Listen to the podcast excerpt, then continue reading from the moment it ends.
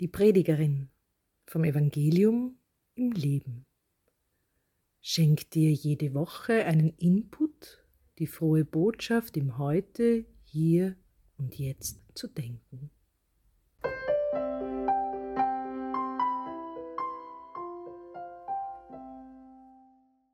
Grüß Gott und herzlich willkommen zurück aus der Sommerpause. Wie geht es Ihnen? Haben Sie erholsame Tage verbracht?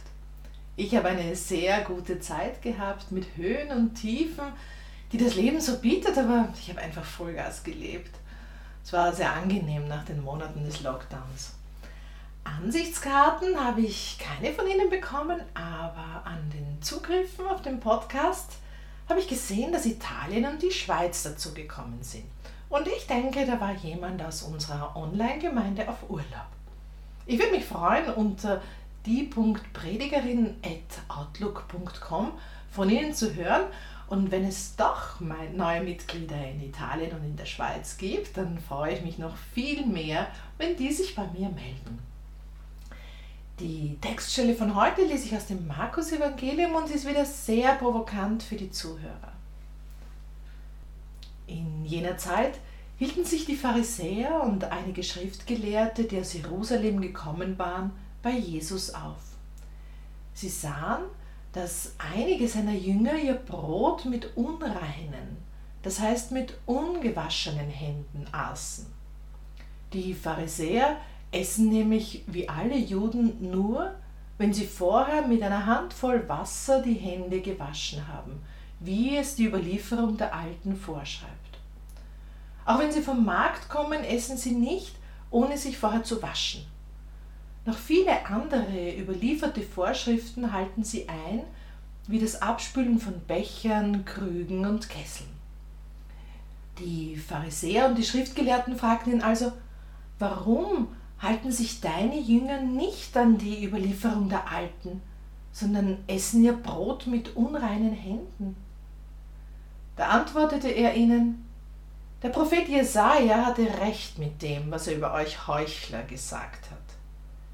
Dieses Volk ehrt mich mit den Lippen, sein Herz aber ist weit weg von mir. Es ist sinnlos, wie sie mich verehren. Was sie lehren, sind Satzungen von Menschen. Ihr gebt Gottes Gebot preis und haltet euch an die Überlieferung der Menschen. Dann rief er die Leute wieder zu sich und sagte, Hört mir alle zu und begreift, was ich sage. Nichts, was von außen in den Menschen hineinkommt, kann ihn unrein machen, sondern was aus dem Menschen herauskommt, das macht ihn unrein.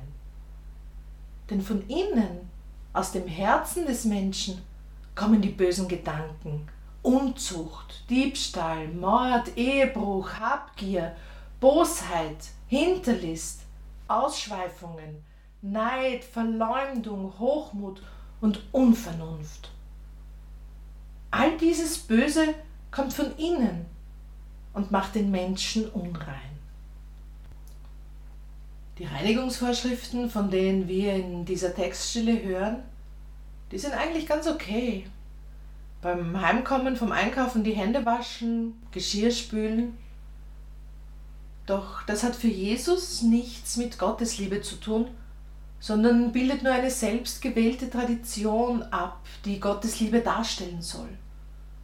Und darauf reagiert Jesus ziemlich allergisch. Solche Traditionen erleichtern vielleicht den Umgang miteinander, weil jeder, der zur Gruppe gehört, weiß, was wie läuft und fragt erst gar nicht nach. Aber das Einhalten dieser Tradition vertieft nicht den Glauben und verrät nichts über die Gottesbeziehung. Jesus geht es um das Herz des Menschen, die innere Einstellung, die innere Haltung, die die Zugehörigkeit markiert, die aber Gott bekennen soll. Dieses Volk ehrt mich mit den Lippen, sein Herz aber ist weit weg von mir.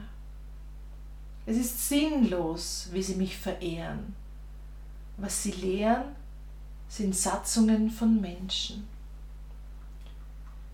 Jesus sagt auch ganz konkret, welche Handlungen und Haltungen von Gott wegbringen.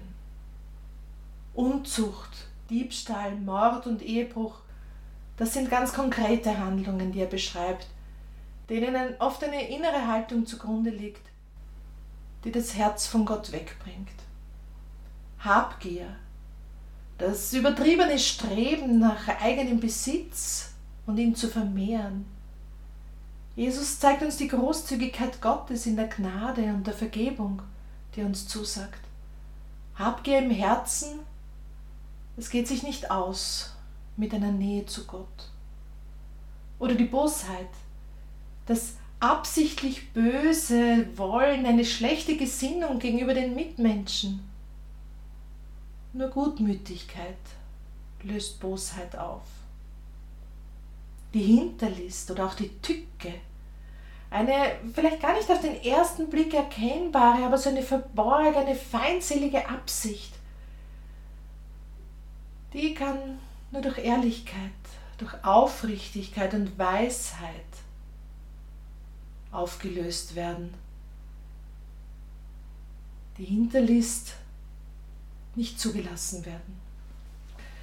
Die Ausschweifung, die zügellose Hingabe an bestimmte Genüsse, da hilft Mäßigung, maßvoll sein heilt Ausschweifung. Der Neid, eine Haltung, bei der man jemand anderen einen Erfolg oder einen Besitz nicht gönnt oder das gleiche besitzen will. Das ist der Umkehrschluss zu gönnen. Und doch ist es das Vergönnen, die Gunst, die wohlwollende Neigung zum Nächsten. Sie ist das Zeichen dafür, dass unser Herz Gott zugewandt ist. Die Verleumdung das absichtlich falsche Verdächtigen einer Person, eine Straftat begangen zu haben.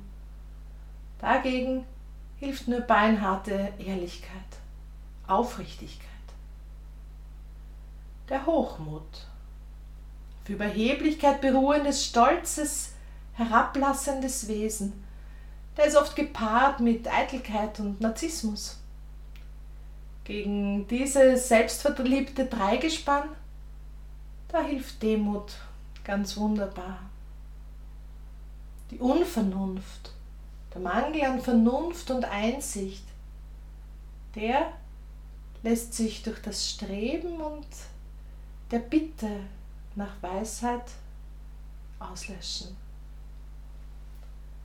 Das ist eine Reinheit, wie Gott sie liebt und sie besteht aus Großzügigkeit, Gutmütigkeit, Aufrichtigkeit, dem maßvollen Handeln, der Gunst dem anderen gegenüber, der Ehrlichkeit, der Demut und dem Streben nach Weisheit. Und das kann ausschließlich von innen herauskommen. Wunderschön eigentlich, wie wir unseren Gott verehren dürfen. So eine Grazie kann Händewaschen nie entwickeln.